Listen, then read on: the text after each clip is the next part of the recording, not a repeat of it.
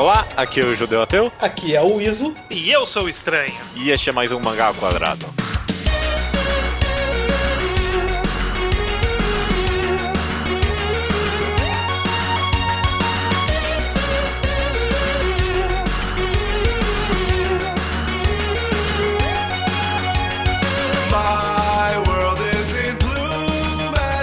Maravilha, meus amigos, sejam bem-vindos a mais um episódio do Mangá ao Quadrado. Tudo bem com vocês? Tranquilo, e aí? Tudo Ah. ótimo. Tô indo bem. Nem vou perguntar como foi a semana de vocês, porque todo mundo só tem semana merda nesse Brasil. Mas ah, o Ao Quadrado tá aqui pra melhorar isso, né? Um pouquinho que seja. É, pra ocupar ao menos aí uma meia hora do seu dia pra tentar te distrair das coisas mais importantes que provavelmente estão rolando na sua vida. Perfeito, perfeito. Essa semana a gente tá gravando um podcast no estilo clássico, eu diria. Que alguém fala uma palavra e a gente grava um podcast inteiro em volta dela. Sim. Vou- acho que você mesmo, estranho, jogou. Ah, o predestinado, né? E aí eu teve umas três semanas e. Mas isso aí dá pra falar sobre. E no final a gente vai tentar falar sobre isso, sobre. Esse é o tema do podcast, né? O predestinado. A ideia de personagens em Battle Shonen principalmente, né? Se vai, acho que esse provavelmente vai ser um podcast bastante focado em Battle Shonen, mas a gente pode provavelmente expandir isso um pouco. Mas a ideia, né, de, de- de- desse mito do herói, de personagens heróicos que estavam destinados a serem heróis, né?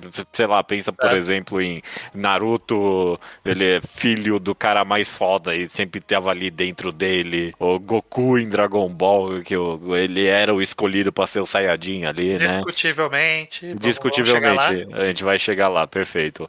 Mas essa é a ideia, né? Eu acho que é um, é um conceito, pelo menos no consciente coletivo das pessoas, eh, entendível, né? E bem, e bem recorrente em literatura de forma geral. Na verdade, eu acho que tem um, um termo que eu. No termo em inglês que é mais comum, inclusive provavelmente a página do TV Tropes tem esse nome, é o The Chosen One, né? Que é o escolhido em vez de o predestinado. Sim. Acho que é mais interessante falar do predestinado, porque eu, na verdade a gente pode falar dos dois, mas eu acho que tem, tem uma distinção ali no, no que a gente tá querendo criticar. É o escolhido, para todos os efeitos, né? O escolhido. Tem que ser escolhido por alguém. qualquer- É, qualquer protagonista de história, ele é escolhido pelo autor pra gente ver a história dele.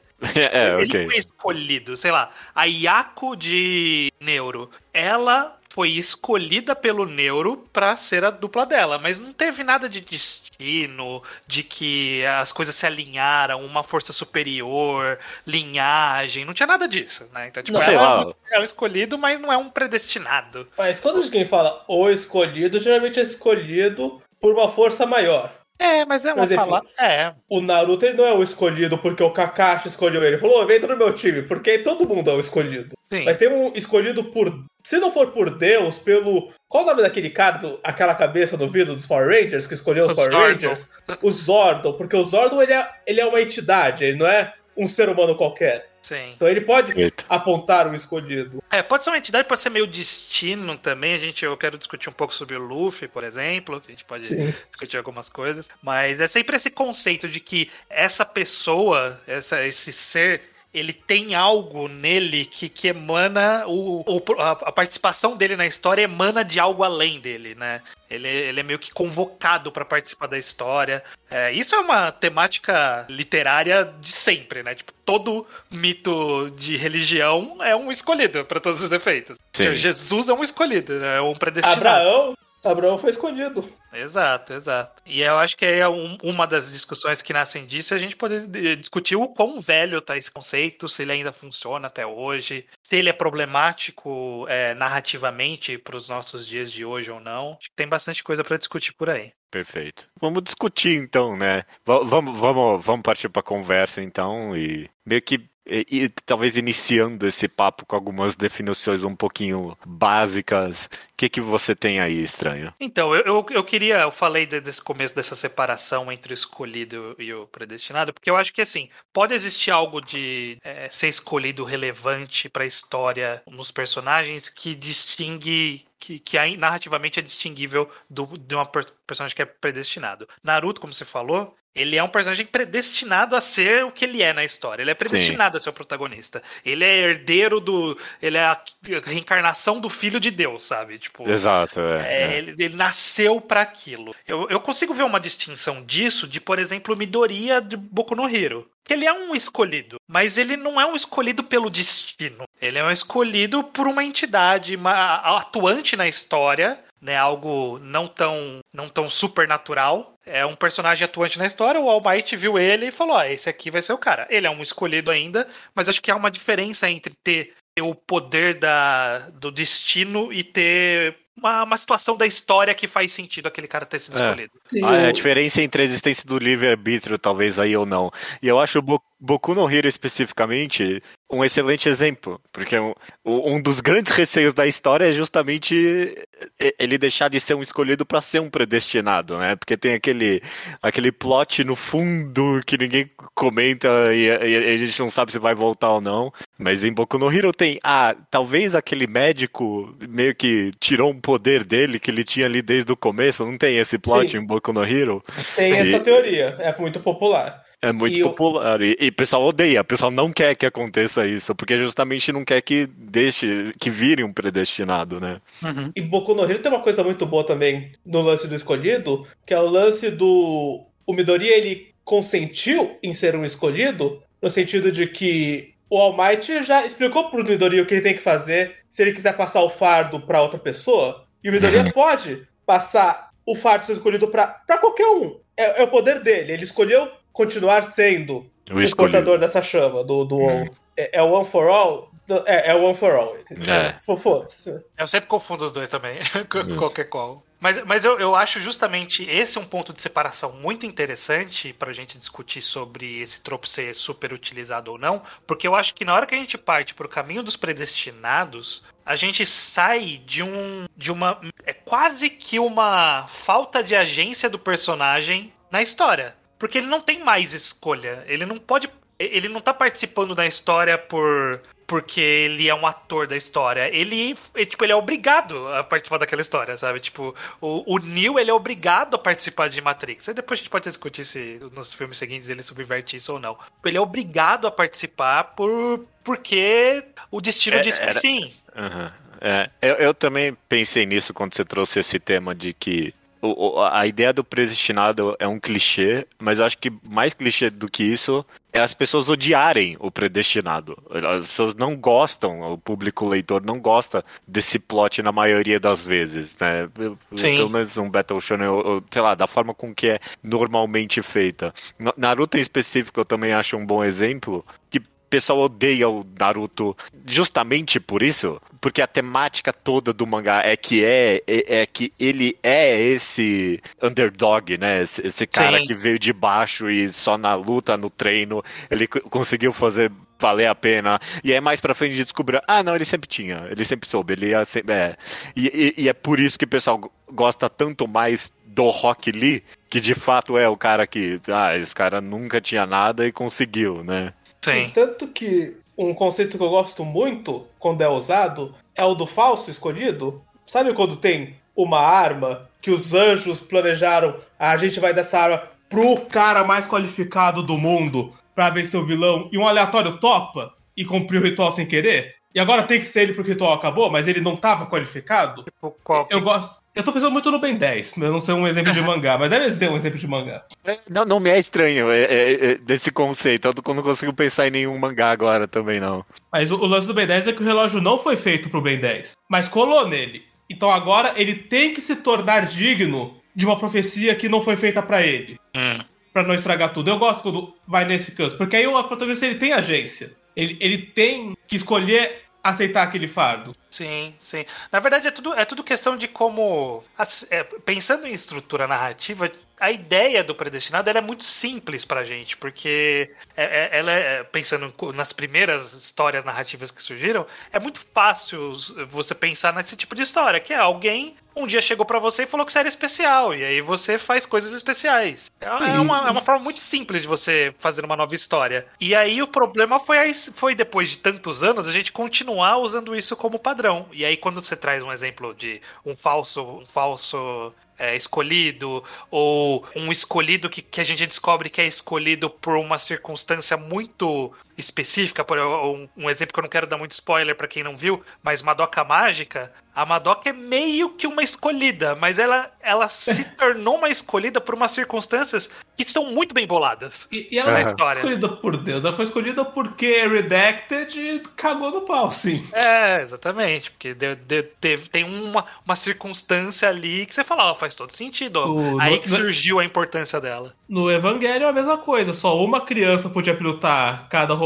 mas, mas não porque Deus falou, porque tinha uma circunstância. É, porque o cara é cagão, porque tem um cara arrombado ali, é basicamente isso, é, é interessante. É, me, me faz me perguntar estranho, porque realmente tem, tem todo esse aspecto bíblico mesmo do negócio, né? O pessoal de piada compara mesmo Naruto com Jesus, né? Tipo, não, é, não é à toa. Me faz perguntar se é por causa só de, da antiquidade dessa desse trope que vem essa rejeição. A gente já comentou aqui, obviamente não é só porque é antigo, né? Se fosse, sei lá. Não, tem, eu, eu, consigo é... pensar em vários motivos, na verdade, narrativamente hoje em dia. Eu é... acho que pensar rejeição é, é bom comparar com o bíblico, porque é justamente pensar qual é a diferença entre consumir um texto bíblico ou mitológico e consumir, sei lá, um mangá. Por exemplo, saindo até um pouco do da Bíblia, porque tem muita escolha da Bíblia, mas Grécia Antiga, o Aquiles, ele foi o escolhido. Os deuses abençoaram ele para vencer a guerra de Troia. Ele foi uhum. colocado na poção para ser indestrutível para vencer a guerra de Troia.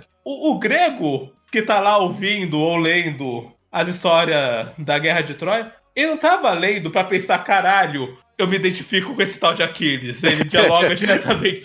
É, tem uma relação com a mitologia de você querer ler sobre gente melhor e mais especial do que você jamais será? Ou que você pode ser, justamente, oh. porque eu acho que esse rolê do escolhido, é, ele tem esse poder de você. Eram pessoas normais, na maioria, no caso do Aquiles não, porque era desde criança. Mas o Neil era o cara que trabalhava dentro do, do escritório e um dia alguém chegou e falou: o mundo é muito mais fantástico por sua causa, vem aqui. Sabe? Sim, o Harry Potter é... morava embaixo da escada. E alguém falou assim: você é um bruxo fodão. Sabe? Tipo, tem um. Sim. Tem uma fantasia de poder que eu acho que, que, que atrai, é, historicamente atrai o ser humano, essa questão de você pode ser um escolhido também em algum momento. Sim, mas ao mesmo tempo, e, e justamente, fala que você pode, mas todo mundo sabe que ninguém vai. É. Uhum. Tipo, tipo, é. É, é, é pra você fantasiar com um tipo de poder que você nunca vai ter. Uhum. Que acho que é justamente o oposto do apelo de personagens como Rock Lee, que é para todo mundo se projetar. O, mesmo o Shikamaru, que não é esforçado que nem Rock Lee, mas ele é um personagem que busca que o leitor se projete no Shikamaru. Sim. Pensa, pô, esse cara pensa que nem eu, esse cara ele não tá não quer trabalhar. Louca. Ele, não quer, ele só não quer trabalhar. É, é, uhum. é, é, é, Tem esse aspecto de ser uma fantasia de poder e de, por causa disso, acabar não dialogando, pelo menos a longo prazo, com a realidade nossa, né? Essa ideia de, de predestinação mesmo, né? Porque, uhum. no fundo, todo mundo sabe que ninguém é especial, né? Embora todo mundo queira ser. Tanto é, por... e, e, embora, Aí, é, e é por isso que faz sucesso, exato. Inclusive, um, um dos grandes é, gêneros da, da atualidade ainda hoje é o Isekai, e ele basicamente é o mangá é, você foi escolhido para ir para outro mundo. Isso é verdade. Normalmente é. é, normalmente é porque tem algum motivo para esse cara ter ido para outro mundo. Aí depois começaram a, a, mexer um pouco com o conceito e agora tem de tudo um pouco. É, é mas hoje em dia é deuses que pegam essas pessoas, né? Esse tipo de coisa mesmo, ainda acontece. É, curioso pensar nisso, é, tipo, descrevendo assim, parece bem mitológico mesmo o conceito de Sekai mesmo. Parece algum uma, uma variante muito distante de de, de mitologia grega mesmo. É. Eu vou, vou um pouco além, mitológico e um pouco monarquista de alguma forma, aristocrata de alguma forma, porque esse rolê todo de ser especial, de você ter a predestinação da sua vida definindo que você nasceu para aquilo, o que, que é as pessoas falaram? Aquele. Ah, quantas histórias a gente tem de ah, o rei verdadeiro? Aquele que, que ele era para ser o rei, mas usurparam o trono dele, mas ele nasceu para ser o rei. Quem nasceu para ser rei? Ninguém nasceu para ser rei, não deveria existir esse conceito. Mas não, o problema do, do, do Senhor dos Anéis era aquele rei que foi zoado, foi corrompido. Mas quando chegar o Aragorn, que ele nasceu para ser o rei, aí ele vai ser o rei bom. sim, sim. O, o, inclusive, eu não sei o nome oficial do Citrope, mas eu na minha cabeça chamo de O Retorno do Rei. por causa do Senhor dos Anéis. É. Mas Rei Leão é a mesma coisa. Exato, O- né? Não, mas e se colocar. Não era só trocar o Scar, é trocar o Scar pelo Simba. Porque o Simba é o rei certo. Por quê? É, exatamente, Quais, exatamente. quais as qualificações do Simba? Não, mas é Rei Leão é literalmente, né? Monarquista. é. Sim, sim, não, não, e, e, e Rei É. Leão é, é ainda mais divino, porque quando o Scar toma o reino, o país seca, e quando o Simba toma o reino, chove. Aham. Eu, eu tava pensando aqui, quero, quero bagunçar talvez um pouquinho essa conversa. Mas Vocês conseguem pensar num bom exemplo do De uso do predestinado? É, em um mangá, talvez. Eu, eu, eu gosto quando se brinca um pouco com essa ideia. Né? Eu, eu- inicialmente, eu, eu prefiro que não tenha. Essa é a minha primeira conclusão. Tipo, eu não gosto que tenha que o personagem ele precisa ser. Ele foi colocado nessa posição. Me irrita um pouco. Eu gosto, por exemplo, se você citou o caso do Goku. O Goku tem uma brincadeira ali, né? Que ele teve dois momentos de ser escolhido ali. O primeiro deles é quando. Ah, não, mas ele é um Saiyajin. Então por isso que ele é bom, porque ele é de uma raça de, de guerreiros bons. Aí, eventualmente, isso se tornou banal na história. E só isso, a gente descobre que ele é um raça super guerreiros pra meio arco depois descobrir que ele era o lixo da raça de super guerreiros. Exatamente. E Exilado pro planeta fraco porque ele nasceu indigno de ser um-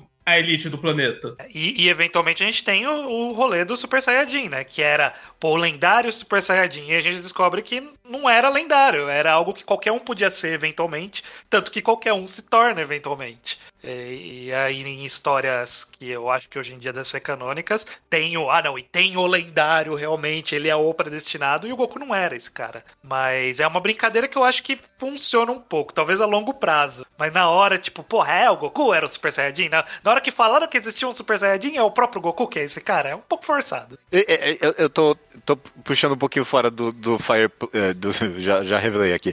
Eu tô puxando um pouquinho fora do Battle Shonen. Mas, mas vocês acham que, por exemplo, o Agni de Fire Punch é é um predestinado? Eu acho De que Fire não. Punch, eu acho que o Denji é um pouco predestinado. São bons Denji. mangás, a gente gosta deles. Sim, que inclusive é. Chainsaw Man faz isso um bom exemplo, porque no primeiro capítulo, quando a Makima acha o Denji, a gente fica com a impressão de que ela de fato achou alguém com potencial. E pensou, ah, talvez esse cara seja útil se a gente treinar ele. E gradativamente vai percebendo que ela tinha certeza de quem ele era e do quão poderoso e impactante ele seria desde o começo. É, ele, ele era um escolhido, né? Ele Nenhuma da atenção que ela deu pra ele foi coincidência ou ela apostando no futuro, que foi meticulosamente planejado. Sim. Então ele É- era o é escolhido. É uma boa, uma boa brincadeira com o conceito, né? Ele, tá, ele, ele foi escolhido o tempo todo, mas a história não vendia ele como um escolhido. Não? É, o que também é meio comum, de certa forma, né? De descobrir lá Sim. na frente que aquela pessoa ela tinha algo como foi o caso de Naruto, por exemplo. É, é, é porque é- é- eu consigo pensar, é, é curioso tentar pensar porque,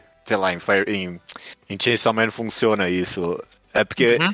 no final das contas, não tem nada de bom em ele ter sido predestinado nesse caso, né? Eu acho que dialoga com o que eu mencionei um pouco, porque o Denji, ele é sempre identificável. Por mais que ele seja um herói, o rei do inferno, tipo, ele, ele nunca é pra gente como Jesus ou Aquiles é pra gente. Ele sempre pensa, ah, eu entendo esse cara. É que meio que ele, é- ele eu acho que ele tá na categoria ali do, do, do escolhido Do do lido mais. É, É, é, tem é razão. meio que, tipo, ele não era destinado a ser algo. É, Quem era era o Pochita. E aí ele, o Pochita escolheu ele porque ele foi simpático com o Pochita. O que É. torna ele identificável, porque né, ele era só um cara de boa. É, e por Ele- coincidência, poderia ter sido outra pessoa, né? Não Podia, é. exatamente. Poderia ter sido sim. qualquer outra pessoa. É, exato. Interessante. É, eu, eu vi bastante falando, e aí vocês vão poder dizer melhor que eu, que Avatar, o The Last Airbender, ele tem uma boa, um bom tratamento de, de escolhido. O que, que vocês acham de Avatar? Eu Ah, acho que sem dúvida.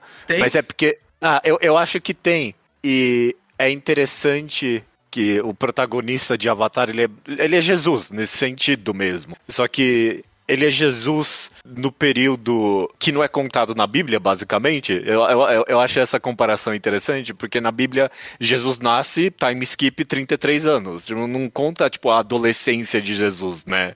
E, e- e a, a história de Avatar é basicamente isso. É, é a história desse cara que ele é predestinado, ele sabe que ele é predestinado e que, que você faz com isso, né? Qual é o seu papel em, ter, em ser o predestinado, né? Tipo, uhum. Quais são as suas responsabilidades, né? O, o, desenho termina com ele fazendo, tipo, escolhas divinas, basicamente. É. Nesse sentido, é, é, é interessante, ele está contando mesmo essa história mitológica e bíblica quase. Uhum. É. Então, nesse sentido, funciona. Apesar de que, sei lá, não é. Tem todos os seus elementos até de Battle Shonen mesmo, né? De que, tipo, é um arco, ele tem que treinar e tudo mais, né? Não é, não é literal Jesus que, quando acordou, já sabia água em vinho. Que Avatar tem um lance bom com predestinado também, porque o Eng é um obviamente predestinado e no sentido mais mitológico possível, mas outros personagens dialogam com o conceito eles mesmos. O, o tio do Zuko ele virou militar porque teve um sonho profético de que o destino dele era ganhar a guerra, que ele comenta várias vezes que ele fez várias coisas achando que era o destino dele, até ele decidir que ele não queria seguir o destino dele, que ele tinha queria ir para outra direção. É, é, é, uma boa mesmo. O, o Zuko usa muito a palavra destino, tipo, ah, é meu destino capturar o Avatar. E, e ninguém falou pra ele destino, assim. Então, é, eles estão num mundo em que todo mundo tem uma conexão né, não é como se o Eng tivesse nascido e agora o destino existe para esse cara. É. é. é. mais uma reflexão da, da realidade daquelas pessoas. Um, um outro elemento, talvez, que a, a ajuda meio que a aliviar, né? Se, se, a gente entende esse conceito como algo, um, um, problema na hora de contar uma história, um elemento que ele adiciona em Avatar é que, sei lá, você nunca acha que o protagonista vai morrer, porque você tá lendo, você tá vendo a história aí do protagonista, né? Uhum. Mas tem um elemento de que ele, ele, é o predestinado, mas se ele morrer vai ter outro predestinado, sabe? Não Sim. precisa ser ele. Quando ele morrer, os poderes dele vão para outra pessoa, né? Não tem, não precisa ser ele. Ele é, mas Sim. não precisa ser só ele. Eu, eu acho que se a gente pode ampliar ou mudar a discussão, se pensar se o problema é um predestinado ou problema é um conceito que caminha lado a lado, que é uma profecia. Hum, Nenhum é. oráculo veio e descreveu a batalha do Eng com Ozai. Porque muita história de predestinado geralmente tem uma profecia. E quando para pra pensar, a profecia é um spoiler. Sim, sim. Eu tinha até isso anotado, inclusive. Que ter, ter, um predestinado é meio que uma forma de spoiler da história. A gente sabe que ele é uma peça essencial para. Primeiro que eu acho que é uma questão simplista, né? Na hora que você tem esse, esse personagem que ele vai resolver. Porque tem, tem o predestinado. O caso do, Ian, do, do Wang, é, pelo que eu entendo, ele é num caminho mais de de linhagem de escolhidos, né? Eu consigo pensar isso. Isso, isso, tem bastante em gibi de super-herói, por exemplo. é, e literalmente Boku no Hero, né, agora. Também, Sim. Boku no Hero, que é, tem é, o todo tem uma linhagem de punho de ferro, tem uma linhagem de uh, lanternas verdes, que seja, né? Você perde o anel, vai para um próximo. Então, tipo, é escolhido, mas não é escolhido para algo específico, né? Tipo, você, você é selecionado para ser especial, mas não para fazer algo especial na história. Uhum. E, e mais que isso, é, não é como se você tivesse um destino tanto quanto uma responsabilidade? Sim, sim. Não, não é que tá escrito nos céus que a guerra só acaba se o Eng fizer alguma coisa. É que é o que ele devia estar tá fazendo. É que ele é. nasceu com essa responsabilidade, não é que tem uma força empurrando ele para isso. Sim. É, é um lá. negócio meio desescolhidos, assim, tipo. É, você tem que resolver o negócio aí, né? Tipo, vocês foram escolhidos para resolver um problema específico aqui. Você tem que resolver ele. E esse, esse, esse tipo de, de situação de ser você que foi escolhido para resolver um problema, o Isekai é sempre isso, o Digimon é, é, é um Isekai. É, é o Hazard era a mesma coisa, Guerreiras Mágicas de Rei Earth, Sailor Moon, de certa forma. É tipo, então, você foi escolhido para resolver um problema. Você tem que resolver um problema pra gente. O Neo de Matrix tem que resolver um problema pra gente aqui, sabe? Uhum. Isso, isso é um spoiler, porque a gente sabe que aquele personagem é importante para a história. E que ele vai resolver esse problema. E que ele tem que resolver esse problema. Pode não resolver no final para querer desconstruir um pouco, mas a história vai girar em torno disso, a gente sabe. Hum. E às vezes talvez seja até um pouco simplista, né? Que tipo, pô, tem um cara que vai resolver o negócio, é isso? Tipo, é um problema tão fácil de resolver que, tipo, precisava de uma pessoa, sabe? Tipo, uma pessoa especial resolvia, não é uma estrutura, uma estrutura mais complexa. Eu acho que, inclusive, esse é, é, era, foi uma das reclamações que a galera tinha de Game of Thrones das últimas temporadas. E era, tipo, era muito personalista, tipo, aquela pessoa vai resolver aquele problema em vez de ser uma questão social ampla, como era na, nas outras temporadas. Sim. Vocês comparam com o Thrones, tá pensando. Não foi um pouco que a gente ficou puto com Star Wars? Também, também, né? Na tipo, última... a, a questão se a Rey era predestinada ou não é, é o centro de toda a briga que foi essa nova trilogia. Foi, foi. Foi o problema É- que as pessoas É mais bem a reclamaram. raiz mesmo, tipo. Sim, e, de- e- e do Aham. primeiro filme, quando a, a briga não tava grande ainda. Já Aham. tava com. Esse assunto já tava brigando. É, E, realmente. e- e- e, inclusive, eu lembro que no primeiro filme, quando o pessoal ainda tava, ah, vamos lá, vai, tamo indo. O pessoal não gostava da ideia dela ser predestinada.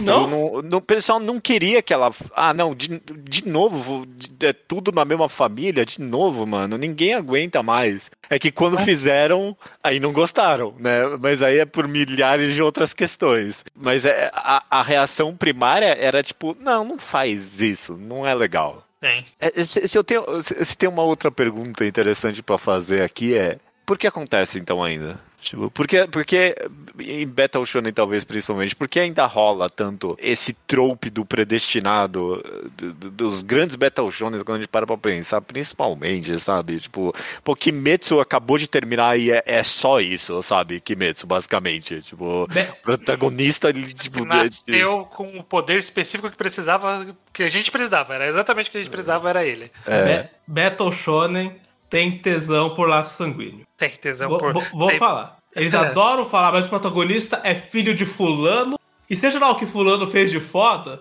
tá no DNA. Não, não tá no ensinamento dele, não tá na cultura, tá no DNA. Será que é um negócio meio japonês de linhagem, que eles se importavam bastante com manter uma linhagem de família? Eu não sei, eu acho que pode ter alguma coisa social aí. Porque é, o que você- é comentou, ter é, uma linhagem, por exemplo, por exemplo, Ang no, no Avatar, os Lanterna. Pensando no gibi de super-herói, Lanterna Verde Punho de Ferro, que são também heróis de legado, né? Sempre vai, vai passando. não, não é o filho um do Ele não é um outro. filho, é alguém que é escolhido naquela geração pra ser. Sim. Mas no Japão é muito de pai pra filho, né? É, é bem, bem interessante. O Naruto, o Tanjiro, O Boruto. o Boruto. Tanjiro, Boruto também. É, o nosso medo com o Boku no Hero, que é justamente, ninguém tá muito puto com a noção do One for All, mas todo mundo tem medo do pai do Goku, e do pai do Deku entrar na equação. E aí vai foder tudo. É, é o medo do fandom. Sim. Pai do Deku, ninguém quer ouvir essa palavra. Ou o que aquele médico fez, né? Ninguém quer saber. Sim. Mãe É. do Luffy, né? A mãe do Luffy. O Luffy, esse é o outro elefante aí na sala, que, tipo, a gente ainda não sabe. Mas, tipo, algo na história de One Piece envolve um chapéu de palha gigante. A gente não sabe o que isso significa. Não, e- Mas e- uma- é o símbolo do personagem. Então, tipo, tem alguma coisa. E aí, isso é um Sim. elefante na sala porque todo mundo fica, porra, mano, mas ele precisava disso. Já não basta ele ser filho de não sei quem, neto de não sei quem, e- tá ele tem o aí- sobrenome do so- fodão. ter o sobrenome lendário, predestinado também. Nossa, é verdade, né? One Piece tem o sobrenome predestinado. e ninguém gosta muito disso. Fica meio que. é, vamos ver o que, que é, né? O que, que ele quer fazer? Porque a Cê- gente cê- quer ver o otário, a gente quer ver o Usopp da vida crescer na vida. Você acha que é tipo. Eu, eu tô, tô tentando pegar sua linha de raciocínio aqui. Não é o que você tá falando, mas será que é acidental de alguma forma? Que, que, que o aspecto meio que. Ah, tem que ter um pai. Ah, então se tem que ter um pai, tem que ter um pai foda, né? E aí, ac- acidentalmente, por causa disso, acaba criando essa predestinação. Tipo, não é algo pensado como um monomito mesmo, sabe? A, a pessoa não tá tirando inspirações de mitologias e de- desse tipo de coisa. Meio que acontece acidentalmente, basicamente, será, nos mangás? Assim, Jesus tinha um pai fodão. É. Ele era filho É. do fodão ali.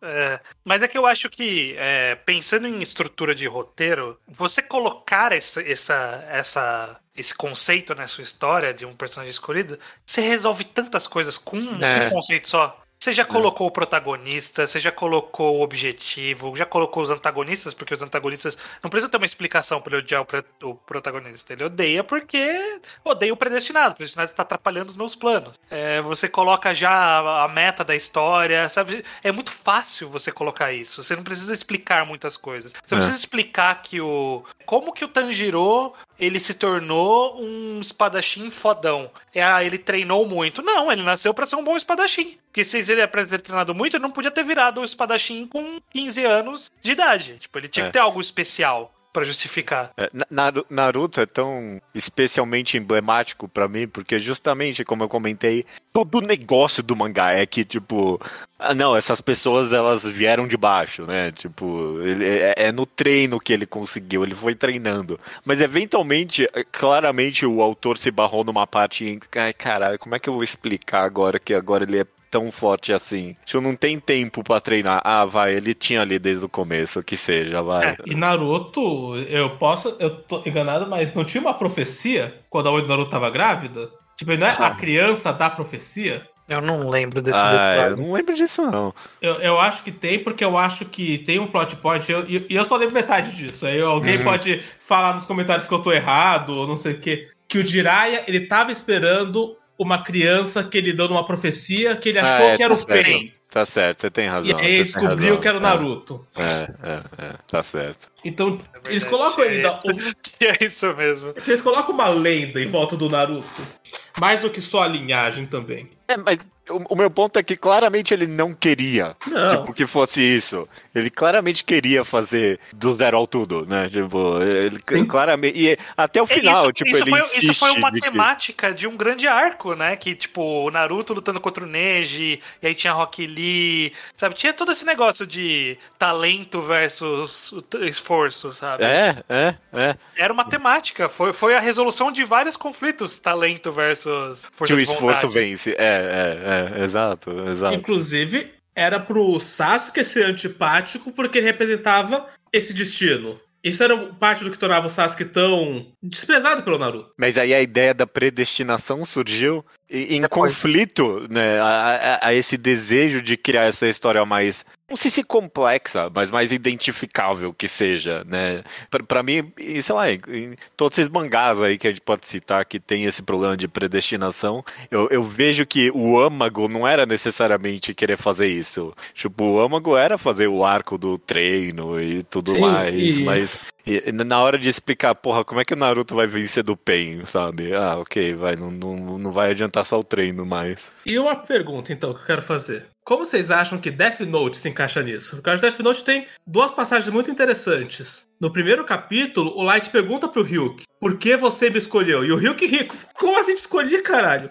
Joguei o caderno no chão, você foi o primeiro que passou, você acha que eu presto atenção? Sim. Os humanos? E no último capítulo, o Ryuk lembra o Light, que o Light é insignificante, embora ele tenha feito toda a, pro, a progressão de ego para achar que ele é de fato um, alguém escolhido pelos céus para uhum. consertar o planeta Terra. Uhum. E, a, e a última cena é, é, é o Ryuk colocando o Light no lugar dele, de você não é melhor que nenhum ser humano que eu já vi na minha vida. Então, a, a, a noção de que ele era um predestinado é, era, na real, a fraqueza do Light. É, dele achar que era um predestinado, né, nesse Sim. caso.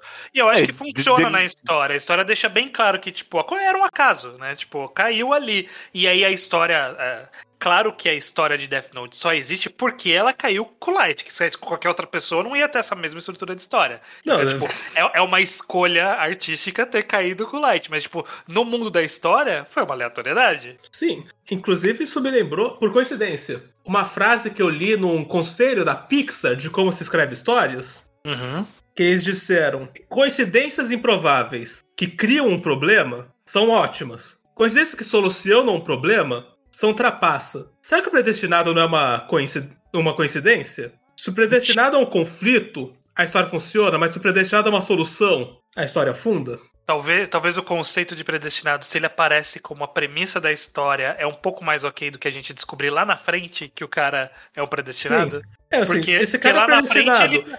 Então a vida eu... dele acabou. esse é um bom ponto de partida. Sim. É melhor, do, é melhor do que. Então, tudo que o cara passou, é, vou resolver esse conflito dizendo que é porque era pra ser assim. Sim, não, é. Lembra Sensei? Sim. Quando o Hades vai levar o último golpe, ele fala: É mesmo? 500 anos atrás, quem me derrotou também foi o Pegasus. Que merda, ninguém, ninguém queria. que essa armadura era, era a armadura que quebra o Hades. É, verdade, é verdade. Tem, teve disso, mano. Tem, tem um negócio de, de continuidade de poder que não faz sentido. Não, por que sempre o de Pegasus é importante? Não, não faz sentido. E que quebra, e assim como em Naruto, quebra um pouquinho a premissa de que os de bronze eram embaixo da hierarquia, mas o de Pegasus é foda. É mais é. foda que qualquer de ouro. E sempre foi, é. E sempre, e sempre foi. foi. é. Então, em mais de uma geração ele foi mais fodão. É, isso quebra mesmo. Já que a gente tá citando alguns exemplos ruins de predestinação, existiu o, o rei da predestinação, que era tudo, aquele personagem era predestinado em todos os conceitos daquele mundo, né? Que era Ah, o Ichigo de. Bleach, né? Sempre que Mas- precisava ter, não, tipo, mas existe existem pessoas especiais nesse mundo. Aí não, é o Ichigo. Não, mas entre os especiais tem os mais especiais. Não, é o Ichigo também. Não, não, mas tem um cara que tem outros especiais aqui. Não, o Ichigo também é isso. É, é. E isso desde antes de ele virar Shinigami. Ele já era especial entre os humanos. Sim, Ele ele, fantasma. ele era especial em todos os cenários. Ele era muito especial. Nossa, me surgiu aqui do fundo da cabeça, não sei como é que eu lembrei disso. Mas lembra que em Fairy Tail, lá na frente, a gente descobre que o Natsu era bebê in vitro, criaram ele. Teve isso? Eu não lembro disso. É, Teve, teve isso. Eu, eu, eu dropei Fairy Tail, eu nunca tinha ouvido falar dessa na minha vida. Eu tô, eu tô chocado. Tipo, Ele já era predestinado de, tipo, filho de dragão e não sei o que mais. Aí, tipo, sei lá, acho que nos últimos três volumes, algum, algum momento por ali, tem, tem, tem, tem uma página dele, bebê em vidro, que ele foi criado pra ser. Tipo, ele era mega escolhido. Ah, não lembrava disso. Eu não lembrava disso. Eu, eu, é, eu- ele eu lembrei realmente. disso, eu lembrei porque eu lembro, caralho, que merda, tipo, não basta tudo, ainda tem essa ainda. Tipo, o cara não pode ser eu consegui, sabe? Por vontade própria, não. Um, um caso que eu acho interessante, mais ou menos, ainda não tô no- nos atuais pra poder ter certeza disso, mas eh, todo mundo aqui tá lendo, a gente pode aproveitar essa situação pra citar. Vai ser o caso de Fire Force, que poderia ser que o protagonista era escolhido, mas no final não era ele, ele só tava do lado do escolhido na hora e aí ele ganhou um poder por causa disso, sabe? A origem do protagonista, ele só tem, ele só, só despertou o poder dele, porque na verdade o escolhido era outra pessoa. Aham, aham. Que despertou o poder ali perto. E despertou o poder ali perto. E aí toda a trama Por, por acaso ele disso também. ganhou. E aí, o mangá inteiro, sei lá, eu tô no volume 18 agora, mas boa parte é ele sendo esse merda e tendo agora que lidar com os- todos os escolhidos, né? Menos ele, basicamente. Sim. É, tem outros escolhidos que vão. é, é, a gente vê os escolhidos escolhendo. Teve um arco que eu li há pouco tempo que é uma escolhida. E aí ela tem que decidir o que ela vai fazer. E aí todo o arco é meio que. E aí, ela vai pro bem ou vai pro mal? A gente não sabe. Essa mulher é meio louca. É interessante. Brinca um pouco com isso. E, e é, e é bom por- porque não só são muitos escolhidos, como os escolhidos eles não estão realmente no topo da cadeia alimentar ali. Eles só são uma, um objetivo para os planos Uhum. maiores. Por exemplo, você fala, ah, tem todos esses escolhidos, mas o, o cara do tapa-olho ou o cara da vila japonesa, eles são muito mais fodas que metade dessa turma. Sim. Então tem esse- esse é o escolhido e, portanto, ele é o mais foda. Ele é só o mais conectado a uma, a uma mitologia mesmo, a uma lenda. Sim, sim. E, e traz conflito por conta disso. Surpreendentemente bem utilizado. Num mangá totalmente mal menos. É, bem mal menos. Um, um mangá que eu acho que flerta com o escolhido e aí ignora, e ignora de maneira muito boa, é Hunter x Hunter. É, no Exame é. Hunter, todo mundo que descobre quem é o pai do Gon já faz aquela cara de Uh, então você vai ser um dos grandes. Então você vai ser um dos grandes. E aí, e aí, e aí morreu nisso. Ou na sensação de que, tá, ok, você vai fazer bem o seu trabalho que tem outras 500 pessoas fazendo. Ele não era especialmente poderoso, né? Ele só chamava atenção pela linhagem, mas. E ele até era especialmente mais talentoso, mas assim, tanto quanto o Killua. É. É, ele era mais. Mas não era absurdamente, né? Não, Não, e, Fica aquela e- cara do mangá que não é genético o negócio, assim. Sim. E mais que isso, e nunca disseram, ah, mas. Ah, não, esquece, é porque ele venceu a Grid Island porque ele é filho do Ginks. Esquece, eu ia falar que ele nunca. Caralho, então só ele pode vencer essa merda, mas não, não. Ele super Ah. venceu o joguinho do Gin. Caralho, deixa eu. Deixa eu. Tava, eu, eu fiquei em dúvida, eu fui abrir aqui. O Natsu, ele era irmão do vilão máximo do mangá. É, é. Eu é. não lembrava disso. É. Ele era irmão do Derek. O, o que também é bíblico, isso é Caim e Abel. Os irmãos têm que se bater.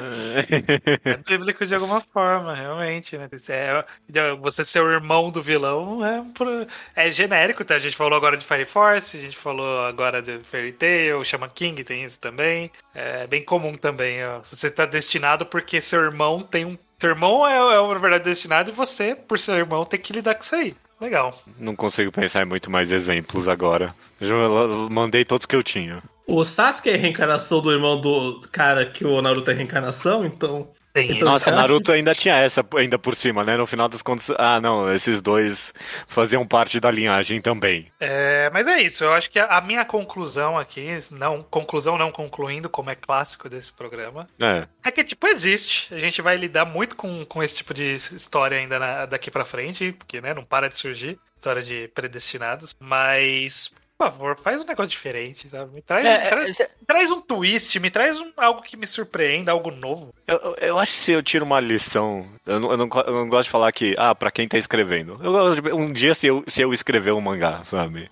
Tem que ficar atento a, a, a esse trope em específico, porque pra mim fica claro que não- não é proposital na maioria das vezes, né? Não, é porque é fácil. Eu, eu vou até dar relato pessoal. Quando eu, quando eu era jovem adolescente, eu comecei a escrever uma história que eu achei que eu ia fazer no final. Eu devo estar até em algum lugar aqui perdido no computador. Aham. E todo o trope, de, toda a história, a premissa dela nascia de, de. Eram quatro pessoas que nasceram com uma marca igual no mundo, em lugares diferentes, e elas iam ter que se encontrar. É uma história de predestinado. Eu, eu tava fazendo sem pensar que era predestinado. É, mas essa história pode ser boa, né? Não é por causa Pode, disso. pode. É. Mas, Claro é, mas, é, mas é muito fácil de se pensar nisso. Então, né, se eu for um dia fazer, eu vou pensar, ok, é muito fácil chegar nisso. O que, que eu vou acrescentar pra tornar Isso. diferente? Excelente, esse- eu concordo, eu concordo. É, é, aqui a gente costuma ter a filosofia de que não, tem- não existe ideia ruim, né? É o que você faz com as ideias. É. Cruzilhada.doc, achei aqui. Quero fazer um questionamento. Hum. Vocês acham que o predestinado reforça o status quo? Sim. No sentido de que a pessoa que vai resolver tudo já, já nasceu no caminho pra resolver tudo. Não cabe você tentar mudar as- a ordem das coisas porque a ordem das coisas já tá funcionando? Uma ordem meio que divina ou, ou controlada por autoridades muito acima de você? Sim. Em algum É. nível, é tipo, eh, obviamente não propositalmente, né? Mas é o que a gente, sei lá, o que a gente tava falando aqui de Naruto. O pessoal prefere muito mais ser o Rock Lee do que ser o Naruto, né? Porque o Rock Sim. Lee todo mundo pode ser e Naruto só o Naruto, né? Ao mesmo tempo que eu não sei se. É que aí não tem tanto a ver com predestinado, mas eu não sei se a- a- as histórias de superação, meio que o oposto à predestinação, são exatamente, sei lá, anti-status quo, sabe? Porque elas são todas tão individualistas nesse sentido, sabe? De que não, basta, basta querer, né? Tipo, é só isso que você precisa, né? Sim. É, é um espectro que vai do você foi escolhido e, e pro não, você tem que lutar pelo seu caminho. É a dicotomia da nossa realidade. É, é. Todo Battle Shonen é tão meritocrático nesse sentido, né? Tipo, ele vende essa ideia de que é, é só você querer que você vai conseguir, né? Tipo, quem E- quer consegue. E como todo meritocrático, no fim você descobre que o pai É. deu o primeiro milhão. É, exato, exato. Naruto, Naruto é pleno,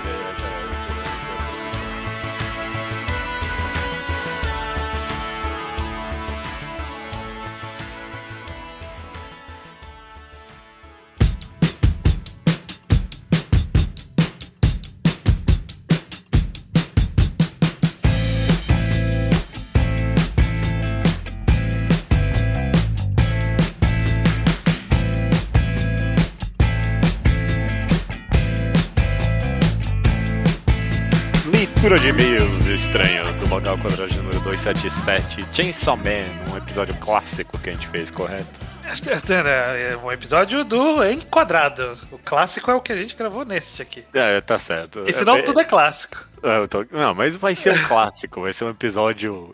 É, É um episódio icônico. icônico, é É, histórico. Os e-mails chegam aqui no contato arroba alquadra.do e também os comentários no blog alquadra.do. Antes, pra gente ir de fato pra leitura de e-mails, tem sempre três avisos. Primeiro, quadrinho ao quadrado. Revolta da vacina, de André Diniz. Quadrinho nacional. Comprem e venham ler com a gente, beleza? Isso já é semana que vem, no próximo programa. Perfeito.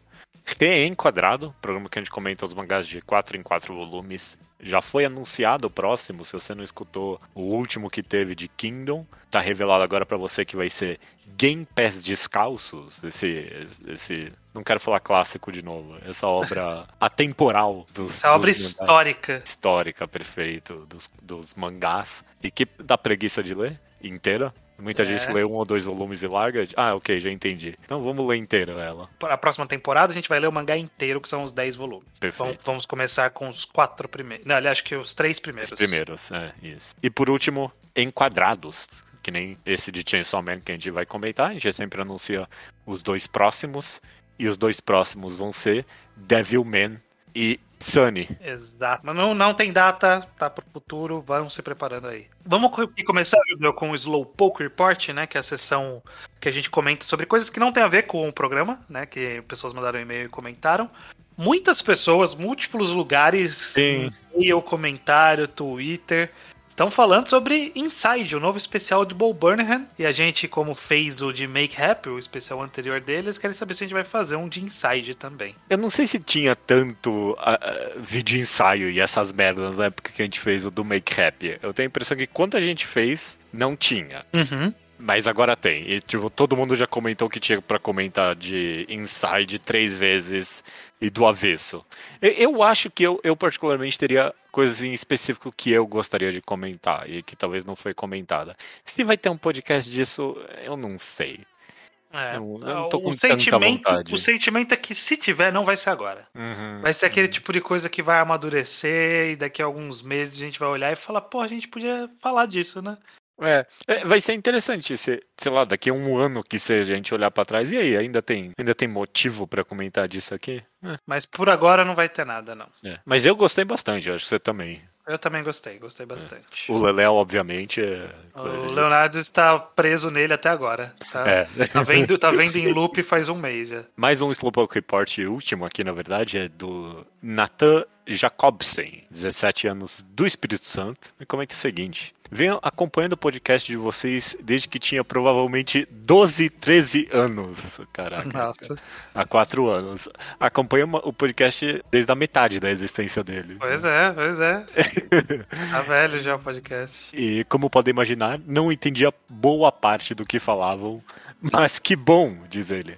Afinal, assim pude partir na minha jornada de formação como leitor e hoje como, e hoje, como qualquer adolescente prepotente, pseudo-hipster, me considero alguém que leu bastante para falar sobre o tema. Vejam essa opinião mudar em três anos, diz ele. É, perfeito. Com certeza, com certeza. Essa, essa é a nossa experiência também. Aham, exato. Ainda como um grande apreciador da boa lutinha e do poderzinho, assim como todo hipster é e não admite, gostaria de saber o que recomendariam para vocês de 17 anos. O que a gente recomendaria para os nossos garotos de 17 anos. E como essa obra mudaria um pouco sua visão do mundo na época ou sua evolução como leitor agora. E aí, estranho, o que, que você recomenda? Tipo, Eu- Eu, eu não recomendaria nada em específico. Eu recomendaria só que lesse mais. Pega aquelas coisas de momento, sei lá, algo que. Eu, eu não vou ler agora Zatibel. Zatibel. Eu não vou ler Zatibel agora. Então, É. tipo, a hora de eu ter lido era naquela época. Então, tipo, pega todas essas coisas que eu não li naquela época e que fazia sentido e lê. Eu só, só ia falar, lê mais. É, só, pra, só pra ter isso, sabe? Eu consigo pensar assim, eu, não- eu acho que eu já era mais velho do que 17 anos na época, mas eu tinha que ter lido, eu tinha que ter acompanhado o mangá da Fazenda da Hiro Marakawa. Eu tinha que ter. Eu, eu Sim, não foi acompanhei e agora eu não tenho vontade nenhuma de ler. Isso foi bom. Isso foi bom. A gente teve um, um buraco aí de scam por muito tempo que demorou pra, pra ser fechado, mas. Tipo, o último capítulo só, né? É, ficou tipo uns três capítulos sem scam por dois anos, sei lá. Foi É, um te- absurdo. Teria sido interessante acompanhar alguns mangás, tipo Kingdom, que seja, né, por exemplo. É, que seja. Mas acho que não tem nada que eu falaria, ah, não, agora era a hora pra você ter lido isso. Não, é só ler mais. Sabe? Uhum. Tipo, ler mais e, e no máximo, se era pra eu ter lido alguma coisa, é algo que não era importante eu ler depois. É algo que era importante eu ter lido naquela época porque eu nunca mais leria. Eu concordo, eu concordo. Bom, vamos lá, Judeu. Sobre o tema do programa Chainsaw Man, pode ter spoilers aqui caso você não tenha lido, então ouça por sua conta e risco o resto da leitura de e-mails. Começando com Ian Luca, que diz o seguinte: Acho que, diferente da maioria, eu gostei de ler Chainsaw Man logo no primeiro capítulo. Me apaixonei logo de cara com toda a roupagem mais edgy do, de Battle Shonen, mas com aqueles momentos de carinho genuíno, como o quadro do Denji abraçando o Pochita deitado, ou do Denji pe- pedindo um abraço pra Makima, que meio que representa a dinâmica do resto do mangá. Não sei se é o caso do Yaluka ou não, mas muita gente que foi ler depois do hype acabou amando desde o começo, né? Exato. O Cauê é, comenta que para ele um dos principais temas de Chainsaw Man é a ignorância e como isso nos afeta na relação com outras pessoas. Ele escreveu um comentário bem comprido ali no blog e cita vários exemplos. Eu achei relevante, pelo menos, de, de citar isso. Eu achei bem coerente. E foi algo que a gente não comentou com tanta firmeza assim no podcast de Sim, fato. Eu achei sim. bem interessante. Tipo, mentiras, enganações e, e, e principalmente tipo, meio que se vale a pena saber as coisas ou não. Parece uma parece É. um tema do mangá mesmo. Que às vezes é melhor não saber. É, é. Isso, isso acaba sendo manifestado bastante na Cosmo, por exemplo, né? No rolê dela de saber tudo, derrotar um vilão.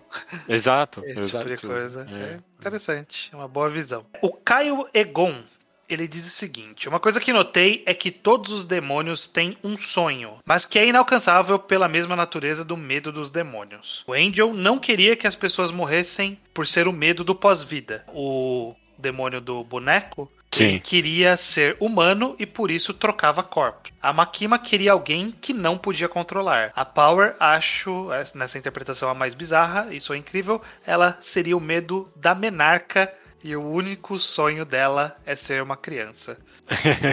Eu não lembro se a Power manifesta alguma coisa sobre ter sonho ou não. É, é. O, o- o- a- alguns dele é a interpretação aqui do, do, do Kaegon. Acho que o boneco, por exemplo, nunca fala em ser humano necessariamente. É, é, e eu, eu não lembro se o Angel ele é o medo do pós-vida. Eu, eu também não lembro disso, mas eu achei uma excelente análise. Excelente Faz sentido, faz É. sentido em alguma em É, é, ele é o medo do- dos anjos mesmo. Né? É, é. O que era uma pena que ele não era o anjo clássico, né, da Bíblia, aqueles olhos todos com os anéis. Ah, sim, né? O anjo, o anjo sem forma, disforme, Isso. maluco. Gosto muito das diferentes visões que as pessoas acabam tendo do mangá, né, mas nunca vi alguém falando sobre ele ser uma crítica à Jump atual. Ok, vamos ver. Chainsaw Man me pareceu uma grande piada em cima dos mangá da Jump. Digo, o protagonista é, é uma fucking motosserras, né? É isso que ele é. Sim. além dos personagens com os arquétipos mais comuns no shonen moderno e ação exagerada, na reta final a Makimi, a Makima assume o papel do autor, assassinando literalmente algum dos elementos mais importantes da história, trazendo de volta personagens que já cumpriram sua função, é, só para gerar lutas épicas contra a forma final do Chainsaw Man. é uma boa desculpa pro autor para ele fazer isso, no mínimo é, né? Sim. Eu não sei se eu concordo muito com essa leitura. Também não. Eu- Eu consigo, consigo ver de onde ela vem. Talvez seja meio que inconsciente, sabe? Tipo, talvez tenha.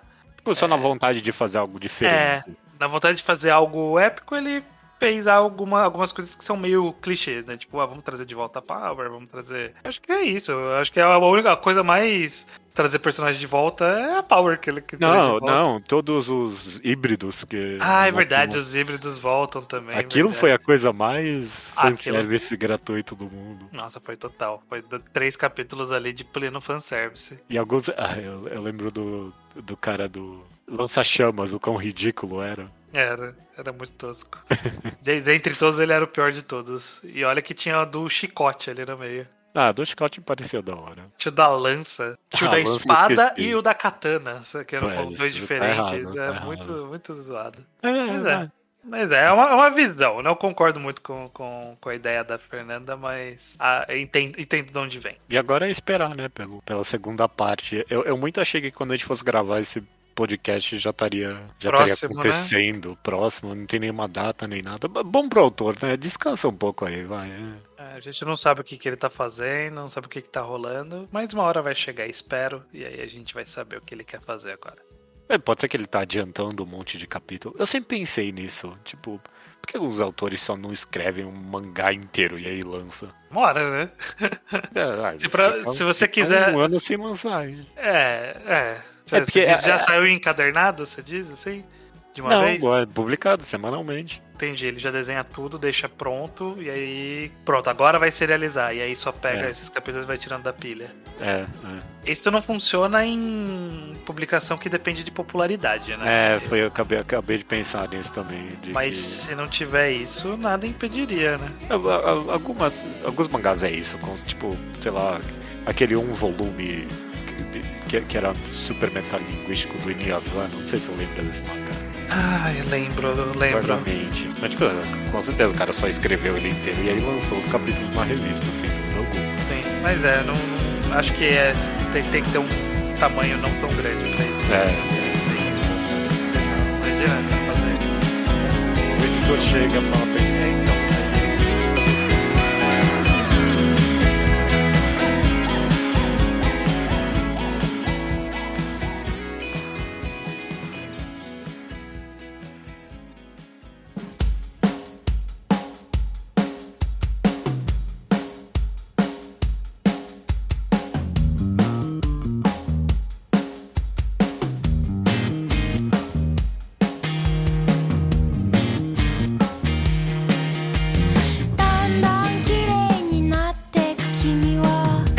Recomendação da semana é minha, judeu. É, é sua sim, estranho. O, o Iso tá aqui ainda, não, costuma ter mais alguém. ainda. Tá aqui. É, eu vou fazer essa recomendação hoje de um mangá que eu li há pouco tempo, um mangá que saiu no Brasil, que se chama Hokusai, do Shotaro Shinomori. É o primeiro lançamento do Shotaro Shinomori, um autor importantíssimo para a história dos mangás. Ele é ele, te- ele talvez seja detentor do recorde do Guinness de maior número de páginas já desenhadas. E Aham. o cara era um monstro. É, fez várias coisas importantes. Ele criou as franquias de Sentai, Kamen Rider, criou um monte de outras histórias, criou Cyborg 009, enfim. E saiu no Brasil pela editora Pipoque Nanki, compilado em um volume, bem grossão, acho que tem, deixa eu ver, quase 600 páginas, 500 e tantas, 590 e pouco. É, Se você mangá- escuta, se você assiste o Julgando pela Capa, você vai lembrar desse mangá, porque a gente comentou que a capa dele parece um livro, onde você vai se confundir. Exato, que é a capa ah, da Grande Onda de Kanagawa de. Aliás, acho que é Grande Onda sobre Kanagawa, é o nome? Acho que é isso. Desenhado pelo Hokusai. É a imagem talvez mais reproduzida na história. Quem vê essa imagem da, da onda sabe que imagem que é essa. E a gente vai acompanhar a história do Hokusai, que é o, o cara que fez esse- essa gravura e teve a vida toda como artista, de forma geral. E o mangá, eu acho que ele, que ele to- toma algumas decisões que tornam essa história bem interessante. Então, primeiro que a gente vê o Hokusai, cada capítulo é um momento da vida do Hokusai, mas não é em ordem, é, não tem uma, um arco narrativo muito claro. É sempre, tipo, é uma, é uma passagem específica é, e o que ele fez naquela passagem. Porque o Hokusai, ele foi, aparentemente, ele foi muito doido como artista. Ele sempre estava buscando a reinvenção de si mesmo. Então, tanto que o nome Hokusai, é, que ele é famoso por ter feito. Ele se tornou famoso na época com o nome Hokusai, ele abandonou esse nome. E assim como ele abandonou múltiplos nomes ao longo da história. Sempre que ele começava a ficar famoso com o nome, ele decidia largar aquele nome e Nossa, fazer um novo pra ele.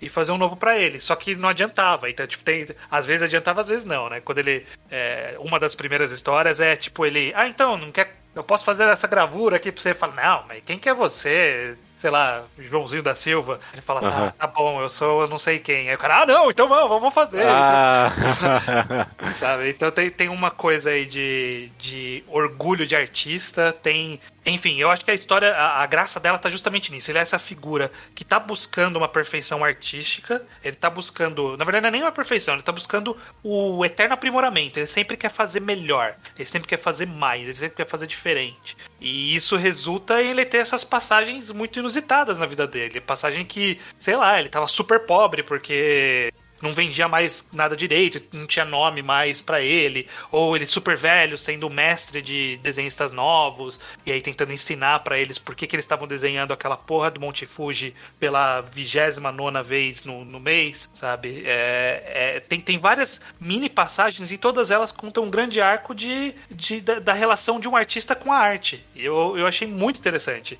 E funciona muito. É, principalmente vindo do Shotaro Shinomori, que também era um cara que tinha uma relação meio assim com a arte dele, de estar tá sempre buscando algo novo, sempre fazer. Pô, o cara fez mais mangás do que qualquer pessoa já fez na sim, vida. sim. Então, é. E é- variados, né? e Muito variado louco. de tudo quanto é tipo de coisa. E eu, eu acho que, que, é, que é um mangá muito acertado justamente porque ele é muito interessante. Você sempre tá querendo saber, caralho, o que, que ele vai aprontar agora, o Hokusai, né? Que que, por que, que agora eu tô vendo ele com 80 anos? Por que, que agora eu tô vendo ele com 30? Por que, que agora eu tô vendo ele com 50? O que, que ele tá fazendo? E, e é sempre um personagem super interessante. Mulherengo, bastante encrenqueiro, bastante cabeça dura. É, mas que desenhava bem. E aí tem algumas reproduções das artes dele aqui dentro do, do quadrinho também, que estão bem encaixados com a história, tá bem interessante. Eu acho que é uma leitura que vale bastante a pena, para quem não conhece, ir atrás de ler Hokusai. Você, você pelo menos vendeu muito bem estranho, porque quando eu soube desse mangá, a biografia desse cara aqui, ah, eu não ligo. É, Mas, é. é parece, parece que vai falar, ah, ele nasceu pobre, e aí ele ganhou sucesso, e aí ele morreu. É, exato. É isso, tipo, que, é isso que eu imagino mesmo. A história começa com ele velho e termina com ele morrendo. Mas é, no meio a gente vê ele em várias passagens. Várias passagens. Ele, ele teve, teve coisas muito que é tipo, caralho, que bizarro, né? Mas beleza, agora a vida dele tá ganha. Aí dá um time skip e ele tá na bosta. Você fala, caralho, o que, que ele fez esse meio tempo, porra?